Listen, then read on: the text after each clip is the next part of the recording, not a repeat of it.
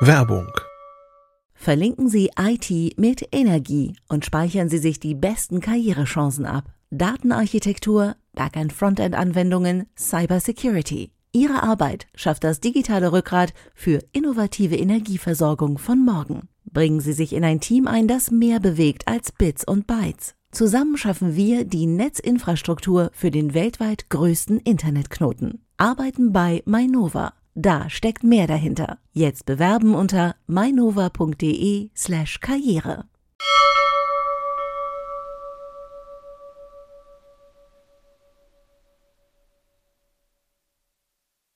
Heute in CT Uplink hören wir Musik mit In-Ear-Kopfhörern. Wir klicken auf ergonomischen Vertikalmäusen und wir werfen unsere Autoschlüssel weg, weil wir ab sofort nur noch mit Apps reisen. Bis gleich. Das wäre der ultimative.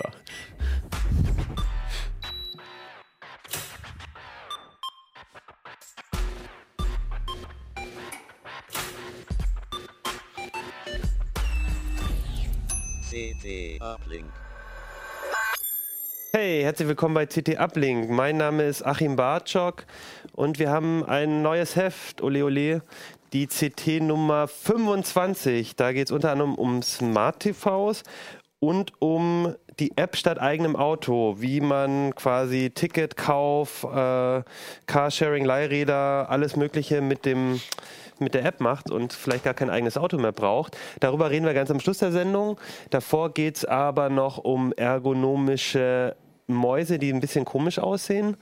Und wir haben in ihr Kopfhörer getestet. Und ähm, darüber rede ich heute mit Hannes Schorle. Julius Beinecke. Arne Grevemeier. Ja, schön. Vor allem Arne, du bist heute zum ersten Mal da. Ähm, Ja. Ein, ein CT-Uplink, eine CT-Uplink-Premiere und äh, ja, wir freuen uns, dass du da bist. Danke. Wir fangen aber nicht mit dir an, sondern mit Hannes. Du hast nämlich in ihr Kopfhörer ähm, getestet und wir hatten ja schon mal eine Sendung, wo wir mal generell so ein bisschen uns angeguckt haben, welche Kopfhörer finden wir denn so gut. Und ich, ich meine mich zu erinnern, dass du da auch schon damals mit den Ja, ich mache In-Ears das öfter mal. Ja. Also es geht, es geht nicht, vor allem nicht unbedingt um In-Ears, sondern es geht halt um diese Stimmt. komplett kabellosen Kopfhörer. Die heißen mittlerweile, also es ist immer schwierig, einen Namen dafür zu finden, weil kabellose Kopfhörer, könnte man ja auch denken, okay, das sind Bluetooth-Kopfhörer oder so Bügelkopfhörer, Over-Ears, whatever. Ähm, aber das sind jetzt diese völlig kabellosen, sage ich immer, oder komplett kabellosen oder wirklich kabellosen. also diese Ohrstöpsel, Diese die ja noch wie so, ein, genau. wie so ein Hörgerät eigentlich nur noch Ja. aussehen. Ne? Es gibt auch noch irgendwie einen englischen Begriff für irgendwie, ähm, ich krieg's nicht ganz zusammen, aber so Ultimate Wireless oder so, irgendwie sowas in der Art halt so. Also wirklich, wirklich, wirklich kabellos. Kabellosest. Genau. genau. Ja. Und äh, genau, auf dem Heft steht drauf, große Freiheit dank kleiner Stöpsel. Ist Ja. das so der größte Vorteil, dass es einfach, ähm, Definitiv. Also ich bin ja, ich bin ja ähm, ein großer Fan, kann man schon sagen, von diesem Konzept eigentlich. Also ich habe schon relativ lange solche Art von Kopfhörern und ich benutze sie unheimlich gern. Und ähm, das versuche ich in den Artikeln auch immer darzustellen, warum das der Fall ist. Weil es einfach, ups, wenn das Gute sind halt, ähm, ist es wirklich so, du nimmst sie irgendwann nicht mehr wahr und du hast einfach, wenn du die so im Flugzeug oder auch im Alltag einfach trägst, ist es einfach ähm, kaum was da, was dich daran erinnert, dass du Kopfhörer im Ohr hast.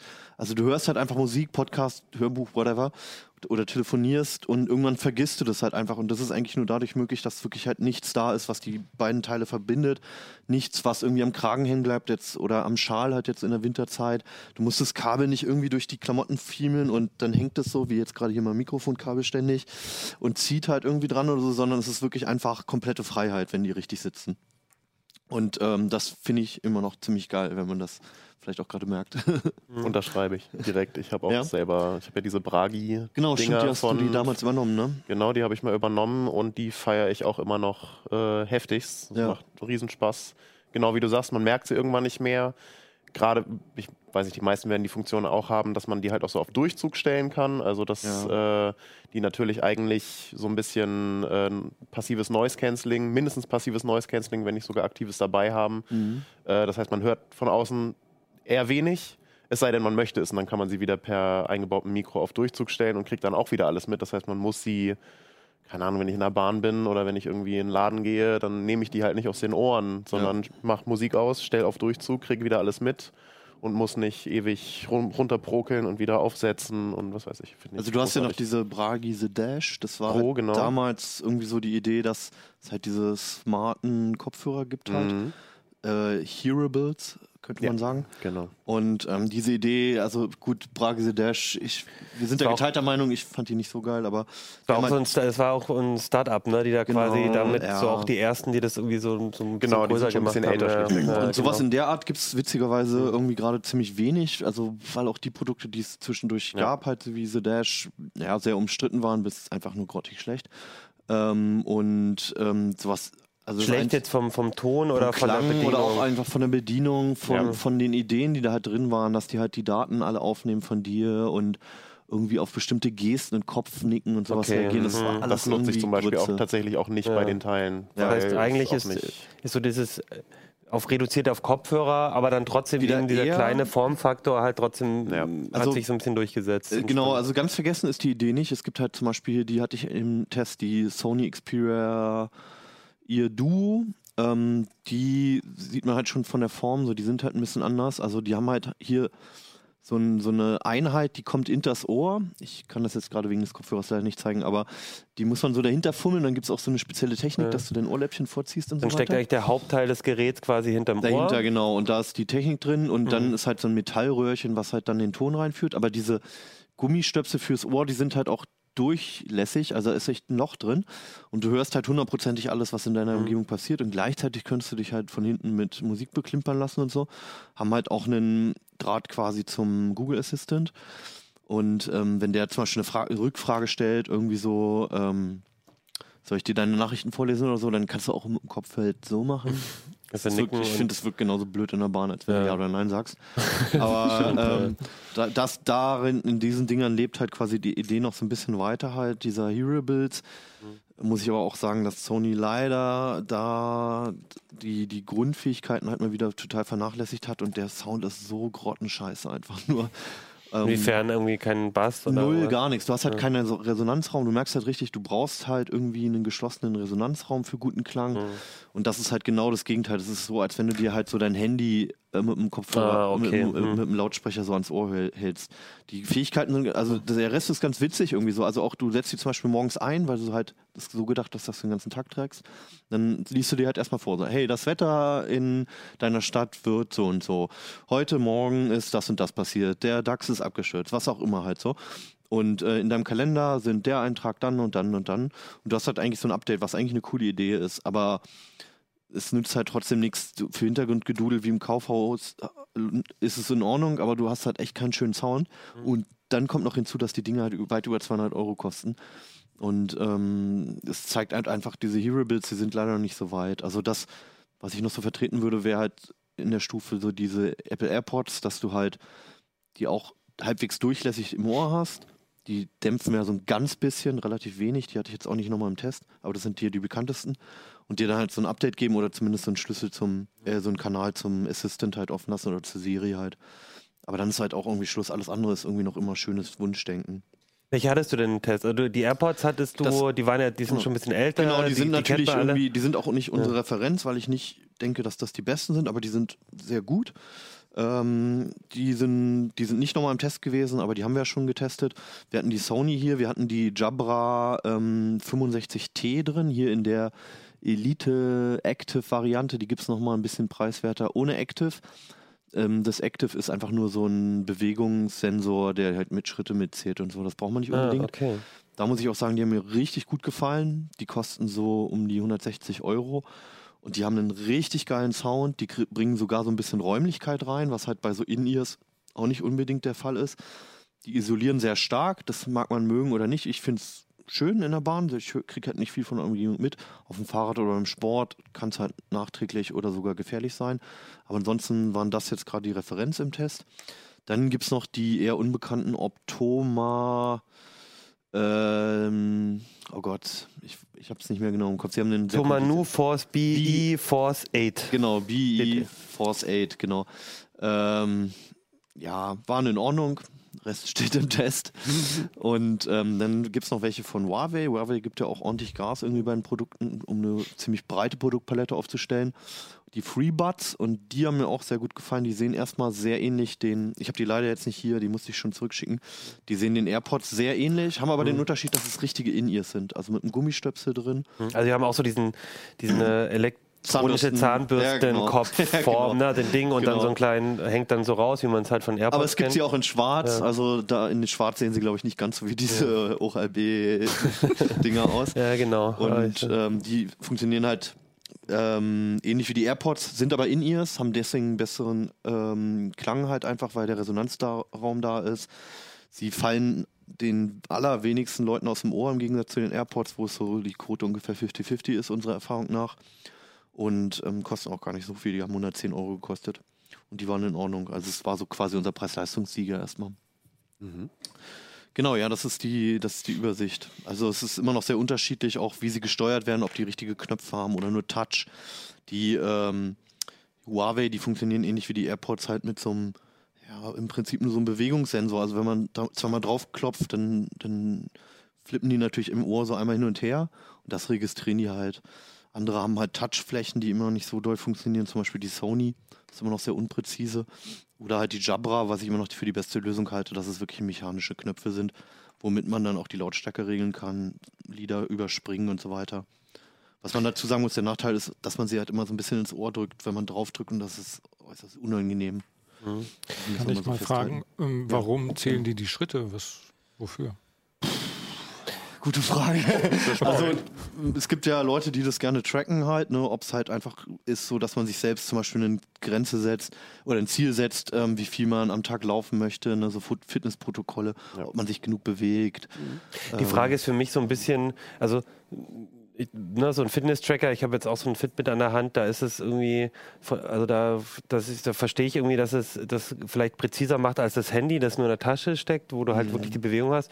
Bei den Kopfhörern würde ich mich schon wieder fragen, ob das nicht dann nachher genauso schlecht oder recht, wie wenn du es auf dem Handy einfach machst. Also sie funktionieren besser als Ah, ein okay. Handy, also registrieren schon ganz gut und hier ist halt dieser Sportgedanke dahinter, die gibt es nochmal in einer ausgebauten Version, sogar mit äh, Blut, nee, mit Herzfrequenzmesser. Und in der Kombination hat man halt Statistiken, die App ist auch gar nicht so schlecht und so. Jetzt hast du gesagt Sport, das ist bei den Chabras auch äh, ein Thema. Äh, Generell habe ich mich gefragt, weil ähm, ich, also mir, ich habe ich hab halt welche, wo noch ein Kabel dazwischen ist, aber halt ähm, äh, Bluetooth. Ja. Äh, und finde es halt immer super praktisch beim Sport. Bei denen würde ich mich ja jetzt schon fragen, wenn ich irgendwie im Fitnesscenter bin oder auf dem, auf dem Laufband oder so, ob, ob da nicht die Gefahr höher ist, dass sie doch mal rausfallen und verloren gehen oder eigentlich nicht. Also erstmal merkst du es, wenn sie rausfallen natürlich, ne? Ja, äh, allein weil sich der Ton, also auch im Fahrrad oder so, ich, äh, viele, viele Kollegen haben ja irgendwie diese Sorge. Du merkst es ähm, und bis auf die AirPods sind mir keine Kopfhörer in der Art ähm, untergekommen, wo ich wo es halt wirklich so einfach nur so rausplumpsen könnte, weil die wirklich sehr fest sitzen, alle, manche auch zu fest. Wahrscheinlich hast du auch verschiedene Aufsätze. Also und so diese. Silikondinger, ne, die gibt es immer in mindestens drei Größen, manchmal auch noch in so einer Stau äh, Schaumstoffvariante, so wie Oropax, dass die halt so Memory-Schaum haben, dass du die zusammendrückst, reinmachst und dann weitet sich der Schaum. Ähm, und da findet eigentlich jeder eine passende Größe und die isolieren dann auch super. Ähm, man muss sagen, also ich habe mich an dieses Gefühl der In-Ears gewöhnt. Ich finde das sehr angenehm. Ähm, wenn man das jetzt noch nie solche Dinger in, im Ohr hatte, weil man zum Beispiel davor die, die Kopfhörer von Apple hatte oder ganz alte Earbuds, die halt wirklich nur in der Ohrmuschel sitzen, dann kann das sehr unangenehm sein am Anfang und man muss sich dran gewöhnen, auch weil der Gehörgang unter Umständen so ein bisschen geweitet wird und so. Ähm, aber ich kann immer nur die Empfehlung geben, probiert es aus. Ich habe mich sehr schnell gewöhnt. Ich denke auch, dass es jedem recht leicht fällt so. Wenn es einem gar nicht gefällt, dann muss man halt woanders gucken. Ne? Aber Und du hast gesagt, vom Klang gefallen dir jetzt recht gut. Jetzt äh, frage ich mich natürlich Mhm. trotzdem. Ich zahle bei den, bei den Chapas irgendwie momentan irgendwie 160 Euro für Ja. den super Klang. Aber wenn ich mir da jetzt ähm, ordentliche äh, Over-Ear irgendwas Kopfhörer kaufe für 200 Euro, habe ich wahrscheinlich trotzdem was, was viel, viel Besseres. Oder Ja, also, der Vergleich wäre erstmal mit kabelgebundenen Mhm. In-Ears. Und für 160 Euro kriegt man, ich möchte nicht sagen High-End, weil es gibt kein High-End bei Audio, Mhm. aber du kriegst verdammt gute In-Ears dafür oder auch schon für 80 Euro kriegst du richtig, richtig gute kabelgebundene. Also wenn es dir wirklich hundertprozentig um die Klangqualität geht, kriegst du für weniger oder gleich viel Geld, bessere oder gleich Geld. Mhm. Okay. Over-Ears ist ein ganz anderes Thema, weil die viel Volumen Ja, ja, klar, das ist- okay. Natürlich, also klar. Okay. Mhm. Aber also bei den Jabra beispielsweise oder bei anderen Modellen auch, bei, bei, ähm, bei älteren, ähm, bei den Apollo zum Beispiel, ähm, die erfüllen einen unheimlich hohe Qualitätsansprüche. Die überflügeln jegliche Kopfhörer, die bei den Handys dabei liegen und ich würde sagen auch 90 Prozent der Kopfhörer, die da draußen auf der Straße rumlaufen. Also d- ähm, der wird norm jemand, der nicht hyperaudiophil ist oder eigentlich immer mit kabelgebundenen Over-Ears von Biodynamic oder sowas hört, wird da absolut zufrieden sein. Das ist richtig schöner, guter Sound, der einfach richtig Spaß macht. Und ähm, kannst du, also ein Thema, äh, das fand ich ganz lustig, als du gesagt hast, es klingt so, wie wenn man das Handy äh, ans Ohr hält. Da Mhm. ist mir äh, eingefallen, warum, warum dass ich das manchmal machen muss. Und das ist immer dann, wenn ich äh, auf der halben Strecke äh, von der Arbeit irgendwie beim spannenden Hörbuch oder Podcast oder Ja. so äh, der doofe Akku von meinen Kopfhörern ausgeht und ich dann auf dem Weg Ja, zu okay, Hause gut, dann ja. nochmal, wenn ich Ja. ins, durchs Treppenhaus laufe, dann irgendwie, weil ich es so spannend fand, dann nochmal hinhalte. Ja. Da wäre jetzt natürlich die Frage, wie sieht es denn da mit dem Akku aus? Da Also- sprichst du natürlich einen Knackpunkt an. Ne? Also Natürlich. Die, das, ist, das ist, sind winzige Gehäuse Hm. hier. Da passt, passen nur winzige Akkus rein, so 50 Milliampere-Stunden höchstens. Und ähm, die sind so nach drei bis fünf Stunden sind die leer Hm. ungefähr. Deswegen Hast du immer drei Stück? Deswegen habe ich immer drei Stück mit und schmeiß die dann auch weg, wenn die leer sind. ähm, deswegen haben alle halt hier so eine Schatulle dabei. Sind die auch verschieden? Also könnte man theoretisch, wenn man jetzt beim Fahrradfahren einen im Ohr hat, Ja. den leer hören und dann den anderen nehmen und dann ist der noch voll? Also die meisten sind einzeln koppelbar, wobei meistens es einen Master und einen Slave gibt. Also Ah, meistens okay. funktioniert der andere nicht ohne den einen. ah, Ähm, naja, es gibt diese Schatullen und die haben halt, also erstmal ist es praktisch als Aufbewahrung, weil die Dinger man sehr, sehr schnell verlieren könnte. Und ähm, die packt man dann halt rein und dann laden die nochmal. Diese Schatullen haben halt selbst einen USB-Anschluss, manche haben Micro-USB und manche zum Glück schon Typ C. Und ähm, die dienen erstmal einfach als stationäres Ladegerät, aber haben selbst auch nochmal einen Akku und der lädt die dann immer so zwei bis viermal, je nachdem, Ja. nach ihrer Größe. Und also kurz gesagt, es ist für fast jede Situation ist es ausreichend, für die meisten Zugfahrten, für den Weg zur Arbeit, fürs Joggen. Aber wenn du halt irgendwie ständig über den Pazifik oder über den Atlantik fliegst, dann willst du vielleicht lieber Over-Ears haben, die dann 12 bis 14 Oder- Stunden halten. oder kaufst dir ein zweites. Oder kaufst, genau, oder kaufst du- zwei oder drei Ja. halt so. also ja, ich wette mit dir, wenn ich, also, ne, wenn, wenn wir jetzt das sagen, ich wette mit dir auf, auf bei den Kommentaren, werden viele Leute sagen, ich habe einfach zwei Paare, weil ich, Ja, äh, also bei den ja Kopfhörern ist es bei, ja, naja, die sind schon sehr teuer, das stimmt. Ja. Aber weißt du, bei den, bei den, bei den, mit den Kabel, Mhm. äh, also die bisschen Kabel in ihr Kopfhörer sozusagen, äh, da habe ich so, dass ich eigentlich immer ein zweites Paar dabei habe, Ja. f- just in case. Ja, weil die kosten 40 Euro oder so, die ich habe, dann habe ich einfach zwei. Und mein Problem ist, und deswegen steige ich halt auch nicht um, ich habe halt echt Angst, dass ich sie verliere und bei 30 bis 40 Euro, Hm. wenn, wenn ich da einmal im Jahr irgendwie dann doch mal einen Kopfhörer irgendwo liegen lasse, dann tut es nicht so weh, aber bei 200 Euro finde ich es halt schon ganz schön viel. Hast du schon mal welche verloren? Nee, hab Hannes? ich nicht. Julius, hast du schon mal deine und- verloren? Nee. Okay. Also, ähm, passiert. ich, meine Lösung ist halt, ich habe ich hab solche, die habe ich halt einfach in meiner Jackentasche oder schmeiß die in den Rucksack. Ich weiß, dass ich die einfach dabei habe, weil sie nicht stören. Und für den Alltag nehme ich die halt meistens, weil man halt auch nicht so ein Oschi irgendwie drauf hat. Man kann die Mhm. Mütze drüber ziehen etc. Ähm, und dann habe ich nochmal richtig gute Over-Ears mit Noise Cancelling. Wenn ich halt lange fliege oder so, dann nehme ich die halt mit und dann sowieso einen Koffer habe. Ne? Dann passt Ja. die da rein. Ähm, und in der Kombination ist es teuer, aber sehr komfortabel und damit deckt Ja. man eigentlich alles ab. Und dann äh, hat man auch nicht bloß was für ein bisschen CT-Uplink hören mal zwischendurch, sondern auch Ja. wirklich für Musik, also wo man Genau. dann auch wirklich der Klang sagt, das Genau. ist jetzt gut genug, um auch Musik zu hören. ne? Also ich würde auch halt so diese Grenze die, die, von den Huawei's oder von den Apple AirPods, die AirPods kriegt man glaube ich so jetzt für 140 ungefähr, die Huawei's kosten nur 110, 120.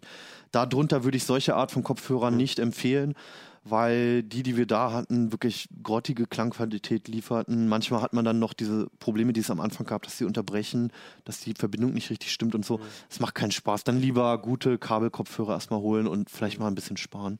Okay.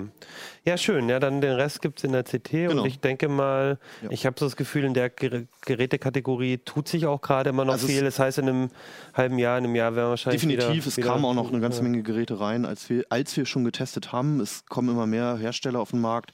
Ähm, da wird bald wieder was kommen, Ja. auf jeden Fall. Sehr cool. Gut, vom, vom, vom Ohr äh, zur Hand sozusagen. Ähm, Julius, du hast Mäuse getestet und das ist ja, so ein Ding, wo man sagt, so ja, eine Maus, ich kaufe mir halt irgendwie eine Maus und dann war es das Thema. Und äh, genau, du hattest ja auch schon die Tastaturen, da war das Genau. ja so ähnlich, wo wir auch gesagt haben, es lohnt sich mal, ähm, die bisschen anderen Geräte anzugucken und bei den Mäusen ist es auch so.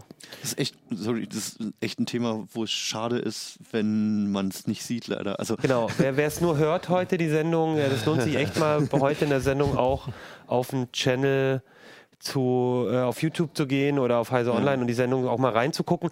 Wir versuchen es ja trotzdem zu erklären. Im Ja. Prinzip, du hast Mäuse, die sind, die sind aus wie umgekippt, so ein bisschen. Genau, also es sind äh, allesamt alle sechs äh, sogenannte Hochkant- oder Vertikalmäuse, ähm, die verhältnismäßig klobig aussehen, weil sie eigentlich die Standardtechnik von Mäusen mitbringen. Das heißt, sie haben alle unten drunter einen, einen Sensor, wie man es mittlerweile so kennt, und äh, Maustasten und ein Mausrad. Also von der, Techn- die von der. Technik her äh, jetzt nicht so super abgefahren. einfach optischer Sensor. Genau, einfach ein optischer Sensor unten drunter. Äh, was eben anders ist und was sie ähm, entsprechend klobig sie aussehen mal. lässt, Achso. Nee, ist- dass man die Vorderseite aussieht, so. Genau. äh, ist, dass sie eben so konzipiert sind, dass wenn man die Hand darauf legt, die nicht äh, horizontal liegt, sondern, daher der Name, vertikal, also hochkant, an der Maus liegt, kann man ja fast schon sagen, weil die Hand, Hand liegt jetzt nicht mehr wirklich oben drauf.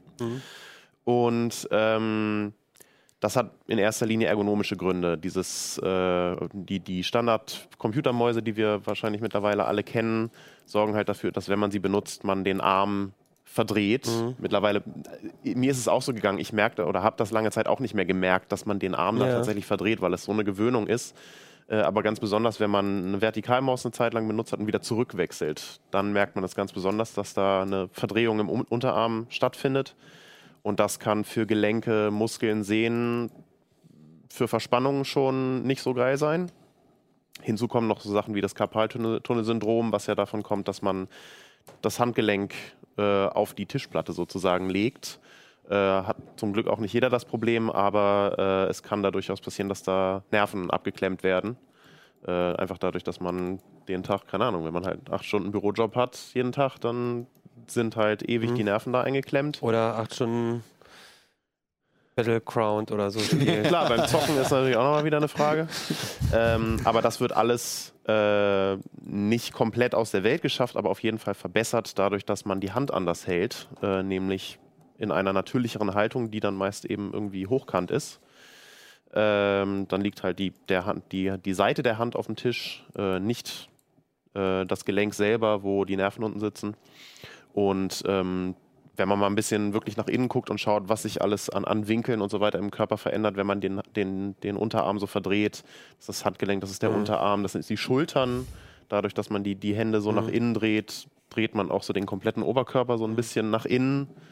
Und das sind alles so Kleinigkeiten, die meist erstmal überhaupt nicht stören und man auch meist überhaupt nicht merkt, aber halt auf Dauer zum Problem werden können.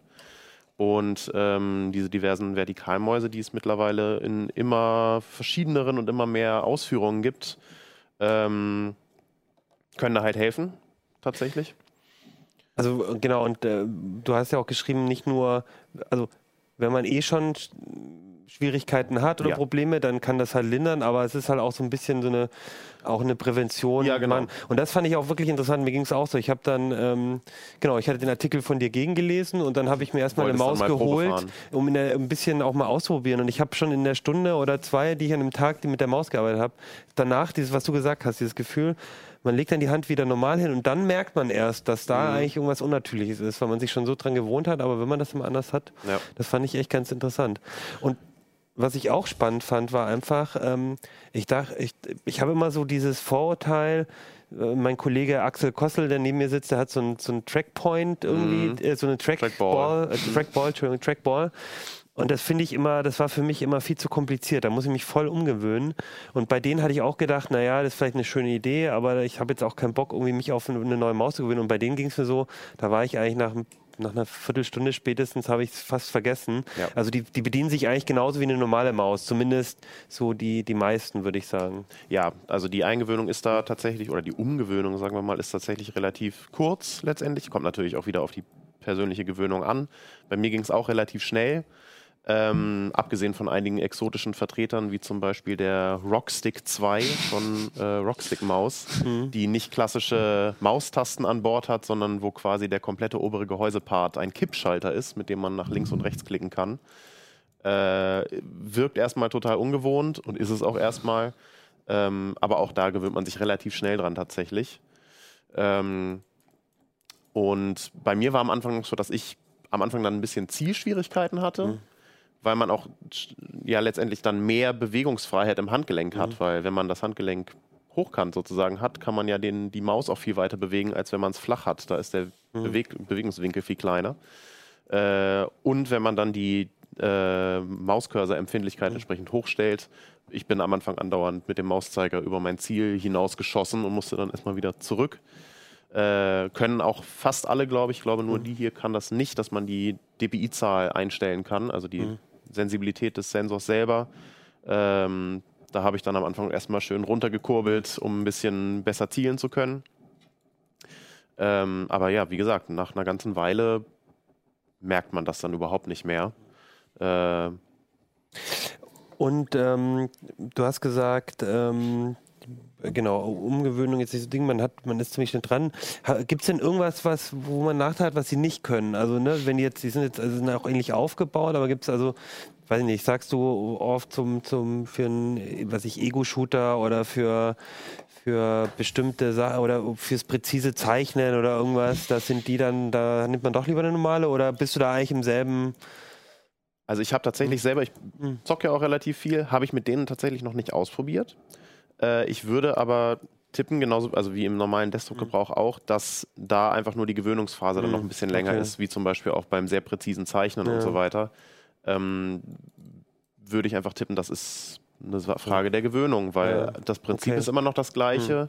Äh, eine Sache, die auch bei den Vertikalmäusen relativ schnell deutlich wird, ist, wenn man den Sensor entsprechend äh, empfindlich einstellt, muss man auch gar nicht mehr den Unterarm oder das Handgelenk bewegen, sondern das kann man auch alles auch nur aus hier den, den Fingern raus eigentlich machen. Muss auch nicht mehr die Maus irgendwie übel festhalten, sondern kann das eigentlich alles so ganz Okay. entspannt aus, aus dem Handgelenk raus machen.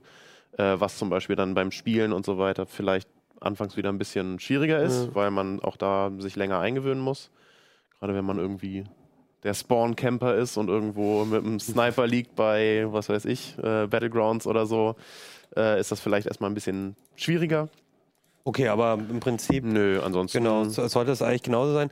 Ähm, und das andere war äh, Linkshänder. Was, Linkshänder, genau. Da Genau. war ich ja- du- ich habe das nämlich schon gesehen. Hier, die hier, die sieht zumindest so aus, als Ja. würde sie äh, im Prinzip von beiden Seiten bedienbar sein. Richtig. Die, äh, das ist die Oystermaus, nennt sich das Ding, weil man die witzigerweise auch äh, auf- und zuklappen kann, wie eine Auster, darum Oystermaus.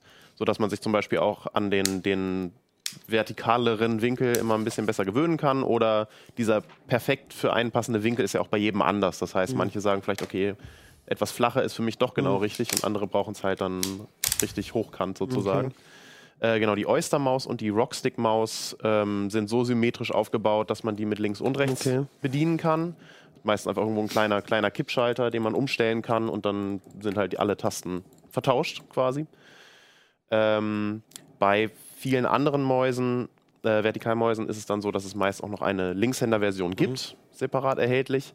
Bei manchen aber eben nicht. Zum Beispiel bei der MX Vertical von Logitech, die jetzt auch ihre erste Vertikalmaus auf den Markt gebracht haben dieses Jahr. Ach, die hatten davor keine. Äh, haben erst dieses Jahr angefangen damit Wow. tatsächlich. Ähm, war bisher immer so sehr nischig und die springen jetzt halt dann langsam auch äh, auf den Zug mit auf.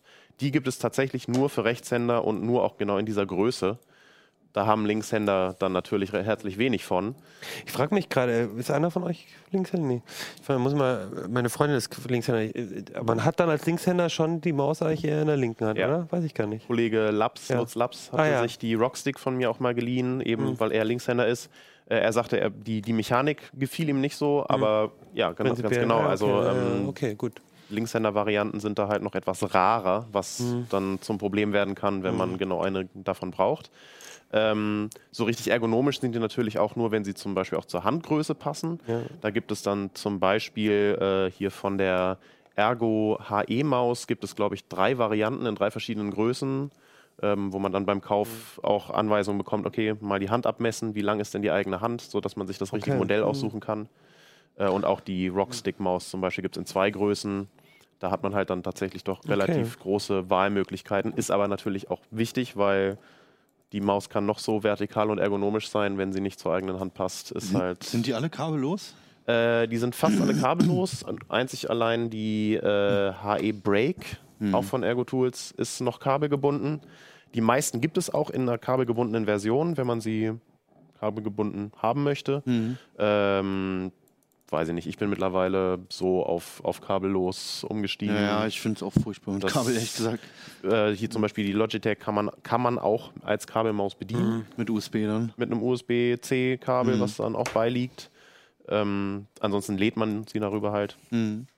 Und ähm, ja, aber ansonsten kabellos. Bei allen liegt halt irgendwie noch ein kleiner USB-Funkdongel bei, den man einstöpseln muss, damit die das äh, können. Nur Wobei die, es gab auch irgendeine, die die Logitech Bluetooth. kann auch Bluetooth Ja. und mit, die kann man tatsächlich auch mit bis zu drei Geräten koppeln und dann Mhm. kann man auf Desktop-PC, Handy und also Smartphone und Tablet oder so separat mit der Maus rumfuchteln. Wenn Ja, man das cool. will. Also ich Was glaube. denn? Ach ja, genau. Äh, sind natürlich eine Ecke teurer als die Standardmäuse, unter anderem, weil die Nachfrage nicht so groß ist. Dann sind die Auflagen entsprechend klein. Die Logitech kostet zum Beispiel 110. Ja. Ähm, diese Klappmaus, die Oystermaus, ist bei 160.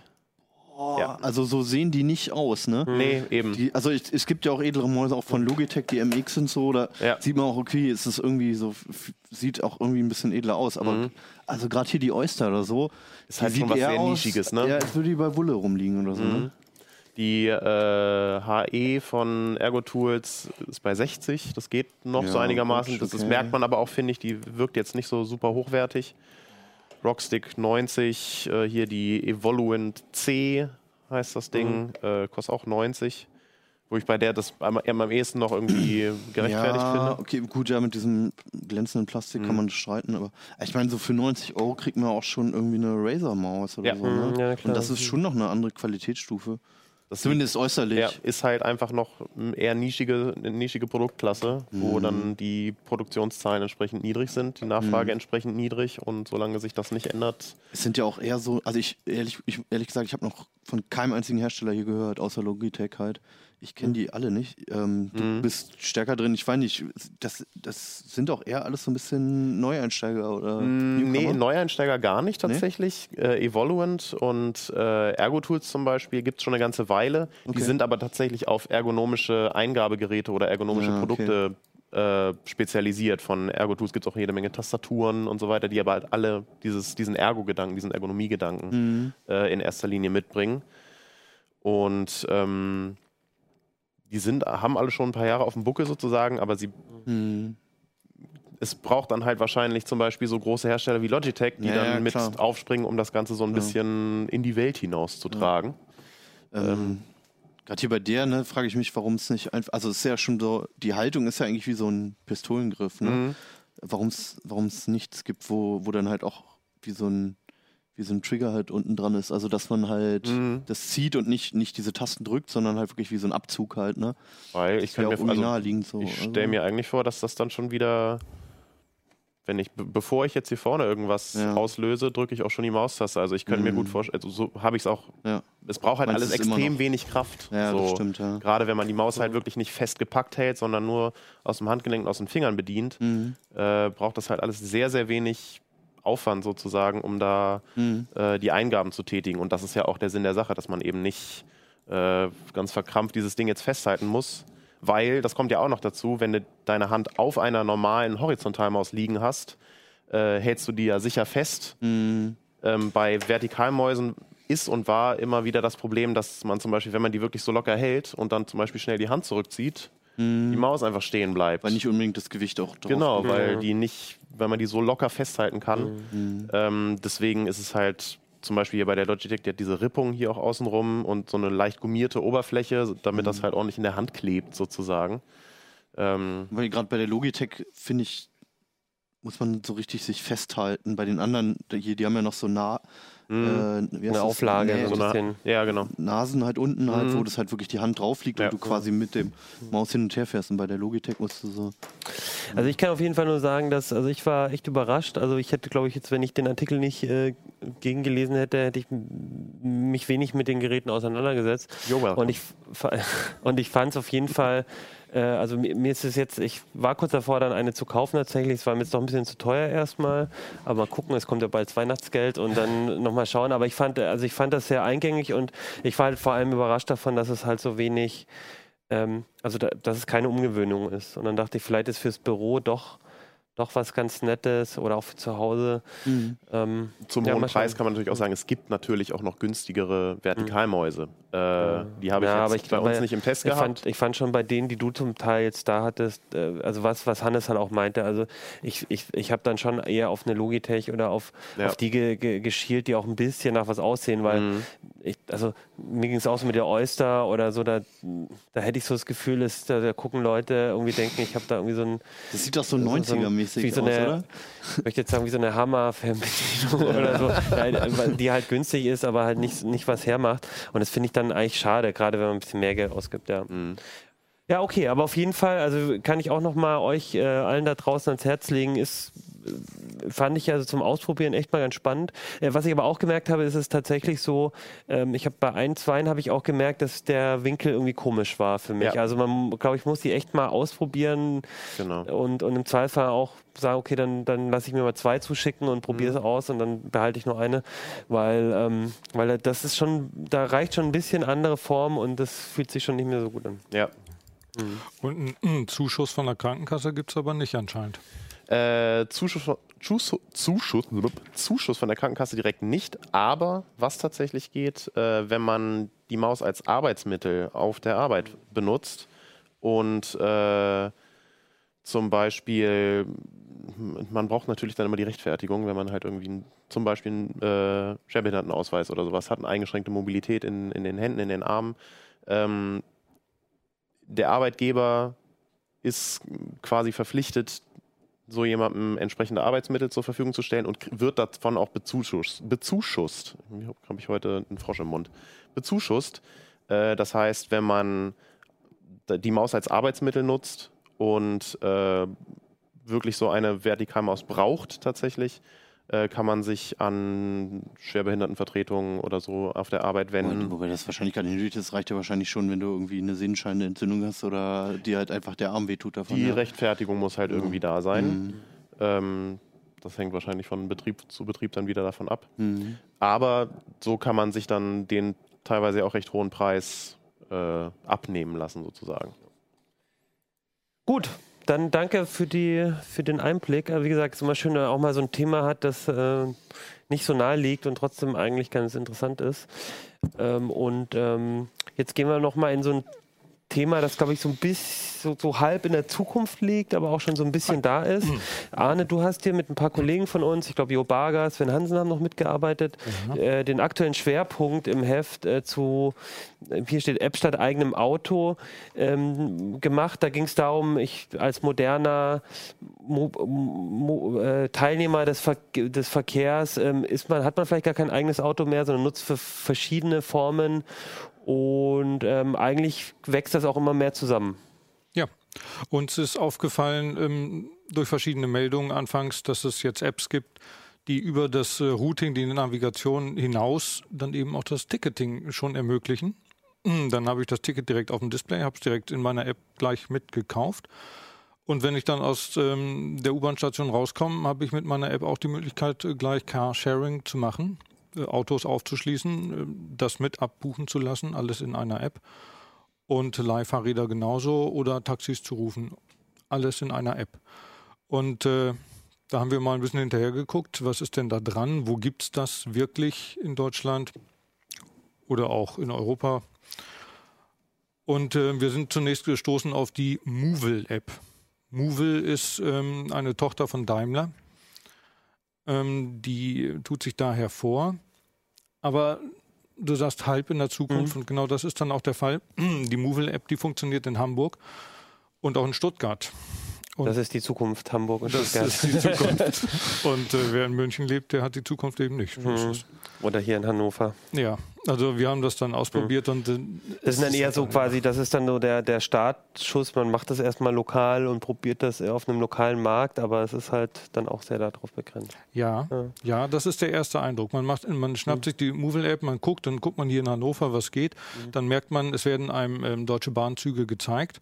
Das ist eine Kooperation mit äh, DB Navigator letztlich oder mit der Deutschen Bahn. Das ähm, ist da. Dann gibt es noch ein, zwei äh, öffentliche Nahverkehranbieter in einzelnen Orten vielleicht. Und dann gibt es eben Hamburg und Stuttgart. Und jetzt könnte man sagen, na gut, ein Start. Und dann geht das weiter. Dann ähm, wächst das, die weißen äh, Stellen auf der Landkarte werden wahrscheinlich immer kleiner. Ähm, das wird aber so wahrscheinlich nicht der Fall sein. Bei Movil hat man äh, mir gesagt, man plant äh, weiter, das Ganze als White-Label-Produkt ähm, zu verkaufen. Und Das heißt, es gibt ein Karlsruhe, die haben eine Karlsruhe-App, die heißt KVV-App, glaube ich. Oder so. Und dann gibt es in Aschaffenburg eine, schon, oh, schön. Jetzt seit diesem Monat auch in Düsseldorf, mobil in Düsseldorf. Ähm, das sind dann lauter einzelne Apps. Und das Ganze. Heißt, man ähm, braucht dann doch wieder, wenn man, wenn man äh, am Weihnachten nach Hause fährt, nach Karlsruhe und aber in Hamburg lebt, dann hat man halt doch wieder zwei Apps. Und Genau. Du willst ja, ihr wolltet ja eigentlich eher so dieses, die Idee war eher, äh, ich habe eine App und ja, das haben wir im He- Mhm. im Heft auch geschildert, wie schön war das, wenn eine App alles erschlägt. Das deutet sich gar nicht an. Äh, Movil gibt es in den USA, da sind die in 17 Städten, das sind 17 Apps. Das ist so. Aber da sind dann auch wirklich alle Anbieter drin, die dann, die es in der Stadt gibt. Also wirklich alle Carsharing-Anbieter, S-Bahn, U-Bahn, Bus. Noch ein Problem. Okay. Noch ein Problem. Ähm, auch das ist zunächst Utopie, öffnen für alle.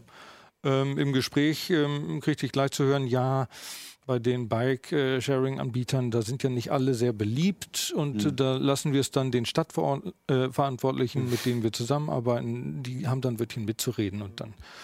Das führt in Hamburg dazu, dass äh, Nextbike drin ist. Die haben 55, 57 äh, Stationen, da stehen Fahrräder, kann man sich hinleiten lassen, ein Fahrrad äh, mieten. Ähm, es gibt aber auch 200 Stationen von Stadtrat. Mhm. Und aus Die welchen Gründen die nicht drin ja. sind, äh, ist mir nicht bekannt. Die sind nicht drin. Die sind nicht drin. Nextbike hat mit äh, Movil äh, eine Kooperation auch über verschiedenste Städte. Also wenn man in Movil mal guckt in Nürnberg, dann hat man die Nextbike-Fahrräder immerhin, wenn man auch den Rest noch nicht hat, weil Nürnberg ja einer der weißen Flecken ist. Ist denn aus deiner Sicht, ist das so, dass also dieses Thema, ähm, ich will eigentlich übergreifend über die verschiedenen äh, Verkehrsmittel, über die verschiedenen Arten, wie ich überhaupt mich bewege, über die hinau, übergreifend halt ähm, quasi die beste Route mit den besten Verkehrsmitteln haben. Ist das eigentlich so, ist das für dich so das, das Problem oder das fehlende Stück, wenn wir halt darüber reden, wie wollen wir in der Zukunft ähm, anders, also gerade in Städten, glaube ich, ist das das Problem. Ich glaube, woanders hast du das vielleicht auch gar nicht, aber gerade in einer Stadt wie Hamburg oder jetzt ne, Diesel, darfst du auf einmal nicht mit dem Diesel mehr in die Stadt und man merkt zu viel Belastung oder in Städten wie London. Ähm, würdest du sagen, das ist so das eine Thema, wo eigentlich, wo es am meisten fehlt, um die Leute hinzubekommen, ähm, anders sich, also dass die Städte anders erschlossen werden sozusagen? Ja, Ja. das kann man sich gut vorstellen. Also wenn man alles in einer App hat und in seinem Routing-Algorithmus alles angeboten kriegt, ähm, das hilft dann schon, den Überblick zu gewinnen und mit diesem Überblick dann zu sagen, okay, ein Auto ist gar nicht unbedingt nötig. Also wenn ich in Hamburg viel und ausschließlich unterwegs bin, was brauche ich ein Auto? Ähm, ist schon wahr. Und das ist dann sehr einfach. Und ähm, ich habe das dann auch gesehen, in Hamburg mal getestet. Ähm, man geht dann runter in U-Bahn, ich gehe runter in den U-Bahn-Tunnel, klar, nichts gedacht. Und dann stehe ich da unten und denke, na, ob hier die Bandbreite reicht. Ja, die reicht. Das ist schnell gemacht. Nicht? Der Routing-Algorithmus hatte mich vorher da schon hingeleitet. Das Ticket kaufen kostet nicht viel. Die Bahn läuft schon ein, ich stehe am Bahnsteig. Ich will in die Bahn reinspringen, damit ich gleich mitkomme. Das Ticket habe ich oder ich kaufe es noch die letzten Sekunden in der Bahn. Äh, das ist wesentlich besser als das, was ich vorher erlebt habe. Nicht? Da sucht man eben ähm, den Fahrkartenschalter oder die Fahrkartenautomaten, kriegt die EC-Karte nicht raus, bevor die Bahn abfährt. Äh, das geht mit der App alles besser. Ähm, ein Auto ist unglaublich schnell gemietet. Man hat es schnell gefunden, man hat es schnell reserviert, man hat es sehr unkompliziert dann gemietet und dann minutenweise bezahlt, Wenn man denn mal eins braucht, tatsächlich. wenn man mal eins braucht. Muss man denn da dann überall schon einen Account haben? Also gerade bei den, bei den Fahrzeuganbietern ist es ja so, dass man da eigentlich sich immer großartig anmelden muss, eine Karte abholen muss. Bei manchen Oder muss sogar man den Führerschein irgendwo Genau, und vorlegen So. muss man manchmal an Ja. bestimmten Stellen. Das, Muss man. Bei Movil Okay. muss man das, geht aber sehr schnell. Und muss man das einmal beim Movil oder musst du dann alle ab? Ah, das, weil das finde ich auch gut, weil ich genau das habe ich nämlich auch gedacht. Ne? Ich habe bei Carsharing gibt es in Hannover zwei Anbieter und aus So, irgendeinem Grund ja, habe ich okay. mich auch beim zweiten Mal Ja, angemeldet. Ähm, und dann muss ich die ganze Prozedur halt nochmal machen. Und das ist natürlich ganz cool. das heißt, also zu den Anbietern selbst muss man nicht. Man muss keine, man muss keine Accounts mitbringen quasi. Genau. Ja, okay, gut. Das ist genau, gut. Ja. genau. Hamburg war natürlich ein Goldgriff. Hamburg hatte vorher schon digitale Tickets und eine App dazu. Da ist Movil im Grunde schnell draufgesprungen, aber äh, man hat dann jetzt ein größeres Paket. Warum, warum gibt es denn da keine privaten Anbieter, die einfach ähm, das selbstständig halt zusammenwirken in einer App? Also wahrscheinlich wäre ja jeder Verkehrsanbieter wäre ja froh darum, dann dabei sein zu dürfen. Ähm, Gibt es da irgendwas in der Branche, woran es hapert? Weil, also ich kenne auch diese Geschichte von zum Beispiel Öffi, diese App, ne, die, die ich für echt grandios halte. Die ist aber leider. Grüße an äh, den äh, Entwickler von der Öffi-App, der ein. Ah ja, ja, genau. Ja. Falls er zuguckt, ähm, finde ich sehr, sehr schön. Ja, ja. Also das ist halt nur kurz zur Übersicht, es ist halt einfach eine, eine, Air- App, die halt die, die Fahrzeiten von den öffentlichen Verkehrsmitteln halt anzeigt, die aber sehr, sehr schön gemacht ist, wo, glaube ich, fast jede andere App halt immer noch hinterherhängt, inklusive der Deutschen Bahn. Ähm, und die gibt es aber zum Beispiel nicht für iOS. Und dann gab es auch noch irgendwie, habe ich eine Hintergrundgeschichte gelesen, dass es halt irgendwie mit den Datenbanken Probleme gibt, dass sie speziell abgegriffen werden müssen und so weiter und so weiter. Ähm, Ja. Woran hapert denn so eine App, dass die alles zusammenbringt? Also klar, jetzt habe ich auch schon ein paar Sachen gebracht, aber Es gibt technische Probleme, das ist das eine, aber es gibt äh, Datenbestände, die werden nicht unbedingt rausgegeben, das ist das Mhm. andere. na, okay. Ähm, äh, Carsharing-Anbieter, die ihre Kunden für sich alleine haben wollen, gibt Naja. es durchaus. Die wollen ihr eigenes Ökosystem aufdrücken Ja. und sowas dann, ja. Ja. Ah, Es okay. gibt ähm, wohl auch ähm, öffentliche Nahverkehrsanbieter, die nicht mit äh, vielerlei äh, Partnern arbeiten wollen, sondern Mhm. sich das erstmal genau prüfen, mit wem und dann wollen sie mit einem ins Bett steigen. Mhm. Kann es geben. Hamburg ist nicht so. Hamburg sagt sich, wir sind offen. Was ja gerade bei öffentlichen Ausschreibungen oder öffentlichen Projekten ja eigentlich wünschenswert ist, dass nicht eine, eine der öffentliche die öffentliche Verwaltung dann gleich eine Monopolisierung daraus macht. Also, Es, ist allerdings, muss ich jetzt auch sagen, es ist natürlich für so einen Anbieter auch, also ich stelle mir das schon auch als einen ganz schönen Kraftakt vor, weil also gerade wenn du, wenn du es halt sagst, wenn du, wenn du, wenn du Autos anbietest, na, dann äh, gibt es halt eine dritte App, die, äh, da meldest du dich bei der an, machst Ja. da die ganzen, weiß nicht, Führerscheine überprüfen, sonst was, dann ist ein Kratzer im Auto, dann, also das ist glaube ich auch nicht so ganz trivial. Also klar, Ja, klar, jetzt ja. irgendwie die alle Bahn, also alle Fahrzeiten von allen Öffis irgendwie in eine App also Mhm. da die Daten äh, einer weiterzugeben, finde ich, da kann man. Ja, aber allein das wäre ja, ja. schon, also Ja. ich gut, ich bin kein Autofahrer, aber ähm, und ich denke auch, dass man in der Stadt das nicht braucht. Aber das ist Mhm. meine persönliche Überzeugung. Aber mir würde es schon weiterhelfen, wenn halt mal, wenn es eine App gäbe, die öffentliche und Fernverkehr halt zusammenbringen würde. Aber selbst das ist ja weit davon entfernt. Die Deutsche Mhm. Bahn-App ist meiner Meinung nach ganz große Grütze, aber ähm, Ich fahre damit immer mittlerweile eigentlich ziemlich ja, ich gut. habe es mal probiert, das geht nicht. gut. Aber gut, Also, das führt zu weit. vielleicht aber, bin ich in aber selbst Städte das gefahren. klappt halt irgendwie nicht so richtig, ne? obwohl da eigentlich nur Daten abgegriffen werden müssen und das zum Beispiel, was du meintest, Ja. mit dem Führerschein überprüfen, Versicherung etc., Ja. der noch nicht mal reinwirkt. So, ne? Nee, genau, das, also ich spreche jetzt auch nur von sowas, aber da, also da, da gibt es schon ganz schön, also da wird es dann schon, glaube ich, auch manchmal kompliziert, ja.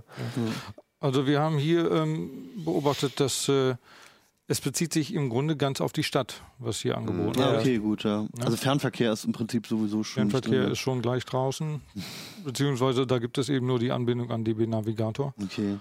Ja, das wäre ja schick, ne? Wenn dann Ja. auch noch, allein schon um mal rauszufinden, lohnt sich vielleicht sogar dann sofort ein Auto zu nehmen innerhalb der Stadt und nicht mit den Öffis erst zum Bahnhof und dann weiter oder so, sondern wenn ich, weil ich zu dritt bin, lohnt sich das sofort von Sixt oder Herz oder weiß ich wem was zu nehmen und dann sofort durchzufahren oder sowas. Ne? Das wäre ja, das wäre ja was, was keine andere App bislang ja auch bietet, so in der, in dem Übergreifenden einfach. Ein, ein Thema, was ich auch noch, ähm, also ihr habt ja ganz viele Aspekte da auch mit drin. Einen, den ich ganz spannend fand, weil das war mir noch nicht so bekannt, war ähm, in, dem, in dem letzten Artikel ging es auch um das private Auto ähm, quasi zu Ja. teilen. Das, äh, Sven hatte das geschrieben, weiß ich jetzt Das gar nicht, wie Sven viel gemacht, du ja. dazu- sagen kannst, aber das fand ich nochmal interessant. Das war mir gar nicht bewusst, dass es inzwischen auch, ähm, ich glaube, das geht dann von den Herstellern, ähm, ne, von Smart oder so zum Beispiel, die dann quasi Leuten auch sagen, äh, also das ist da so eine Art, man kann, man kann sein eigenes Auto auch mit anderen, ich glaube mit anderen Smartfahrern ist es dann in dem Fall oder so, kann man dann einfach teilen. Das ist Und, richtig. Also ja. passend zur Technik, die das Auto per Bluetooth oder sonst wie öffnen lässt, äh, gibt es dann eben auch gleich die App-Lösung ähm, oder die App-Einbindung, ähm, dass man das dann mit ähm, speziellen äh, Freunden teilen kann. Und auf den Zug aufgesprungen sind dann auch noch ein, zwei verschiedene Apps.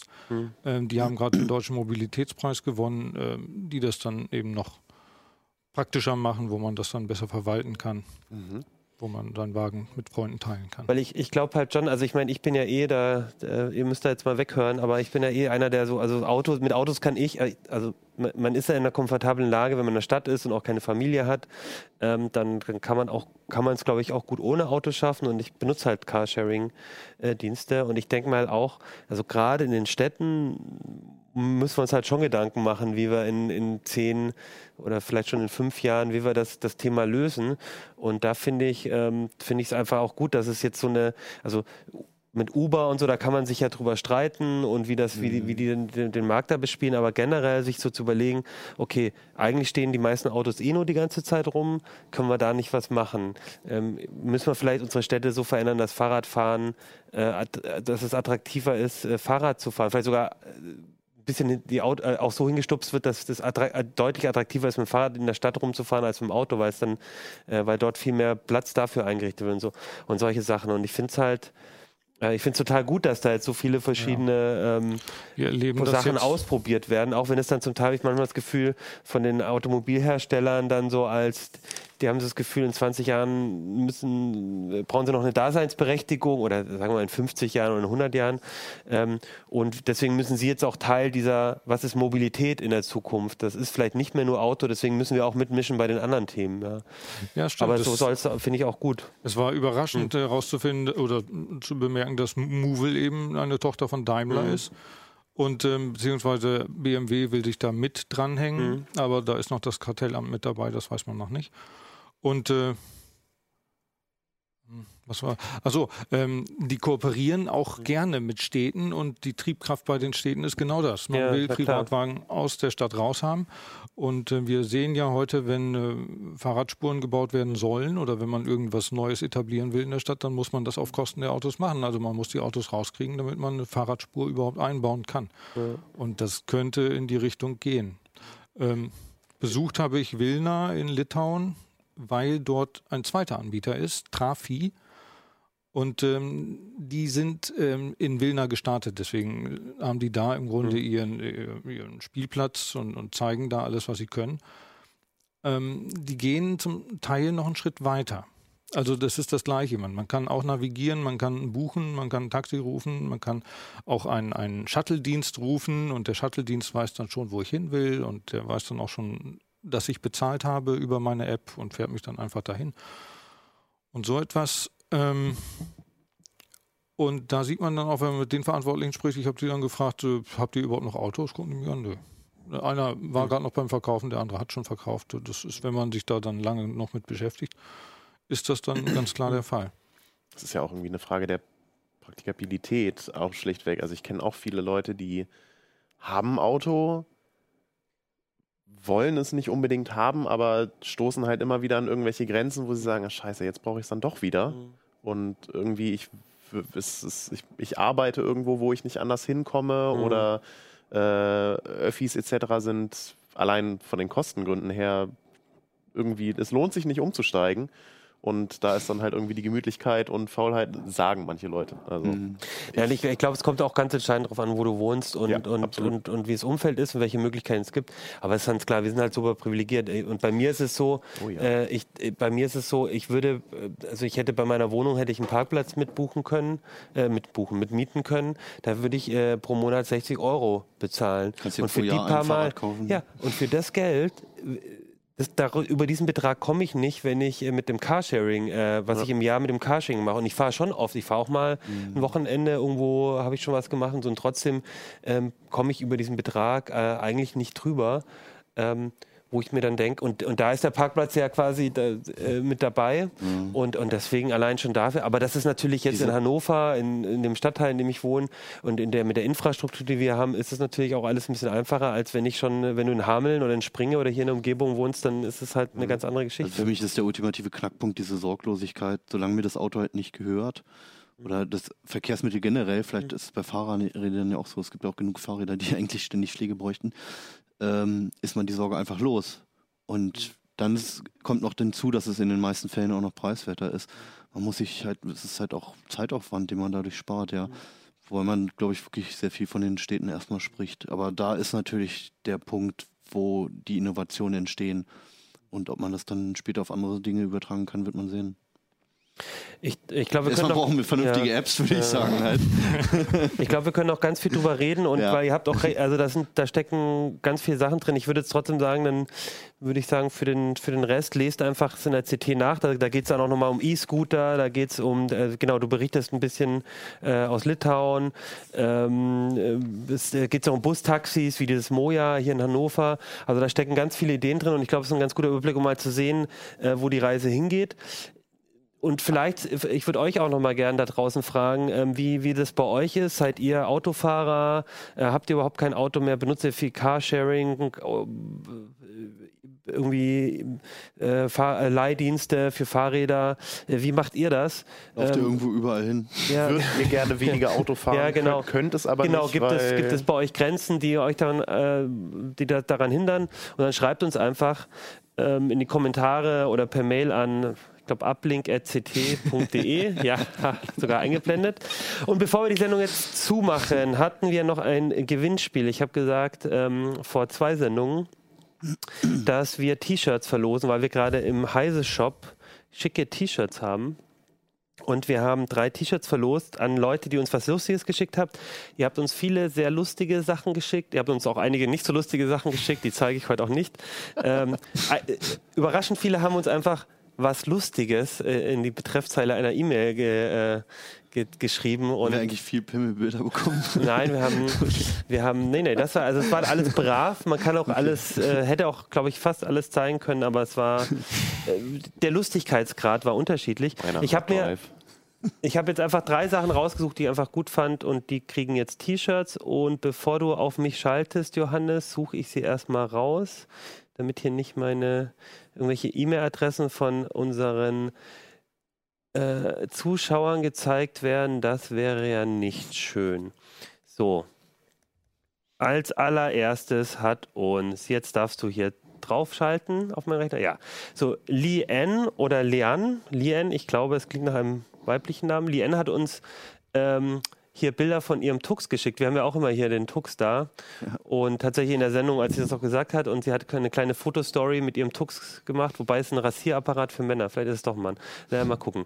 Ähm, mit einem Rasierapparat, mit Nudeln, äh, sehr schöne Bilder. Ähm, von äh, und mit der hier noch mit der Fritzbox und dem alten Mit Smartphone. mit Linux quasi Ja, drauf. genau. So, das fanden wir äh, und hier die Klebepistole noch. Äh, sehr schön. Das finde ich ist äh, ist ein T-Shirt wert.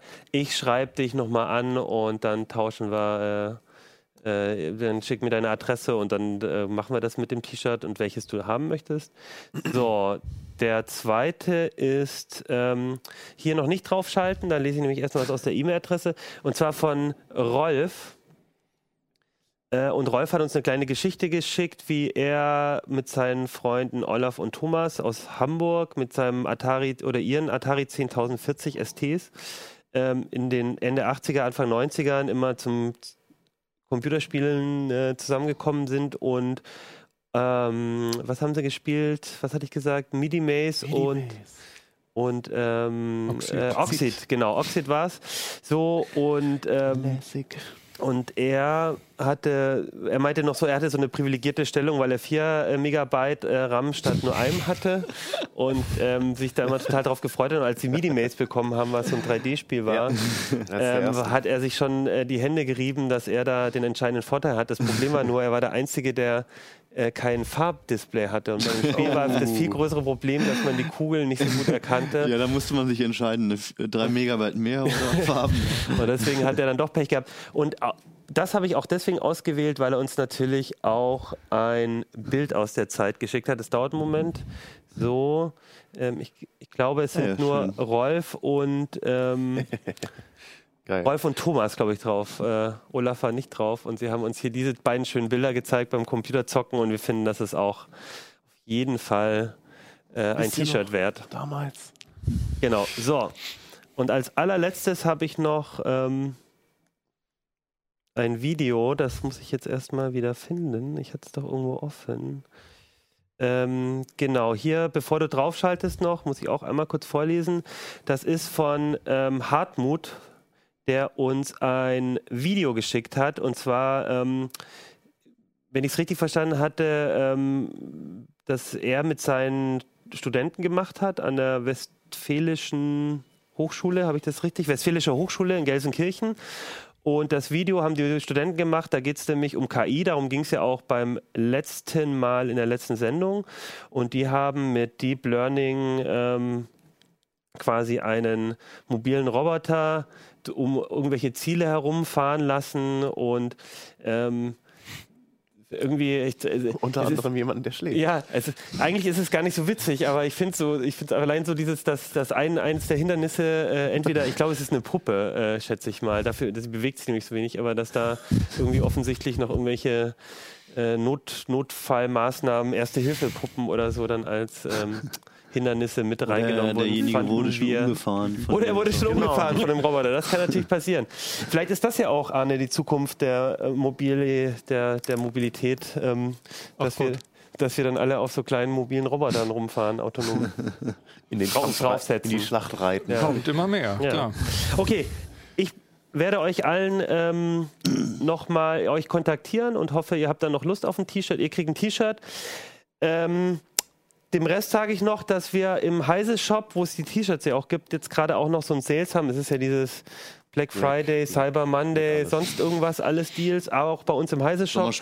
Also wenn ihr irgendwie noch eine CT-Archiv-CD oder irgendwelche Makes mit Arduino oder irgendwelche Maker, Maker-Kits. Das ist so ein bisschen Yps, Yps heftig Ja. mit der Tüte, Die oder? Uhrzeitkrebse, wo sind die Uhrzeitkrebse? Maker-Kits oder sowas braucht, dann geht auf heise.shop.de slash deals mit S. D-E-A-L-S.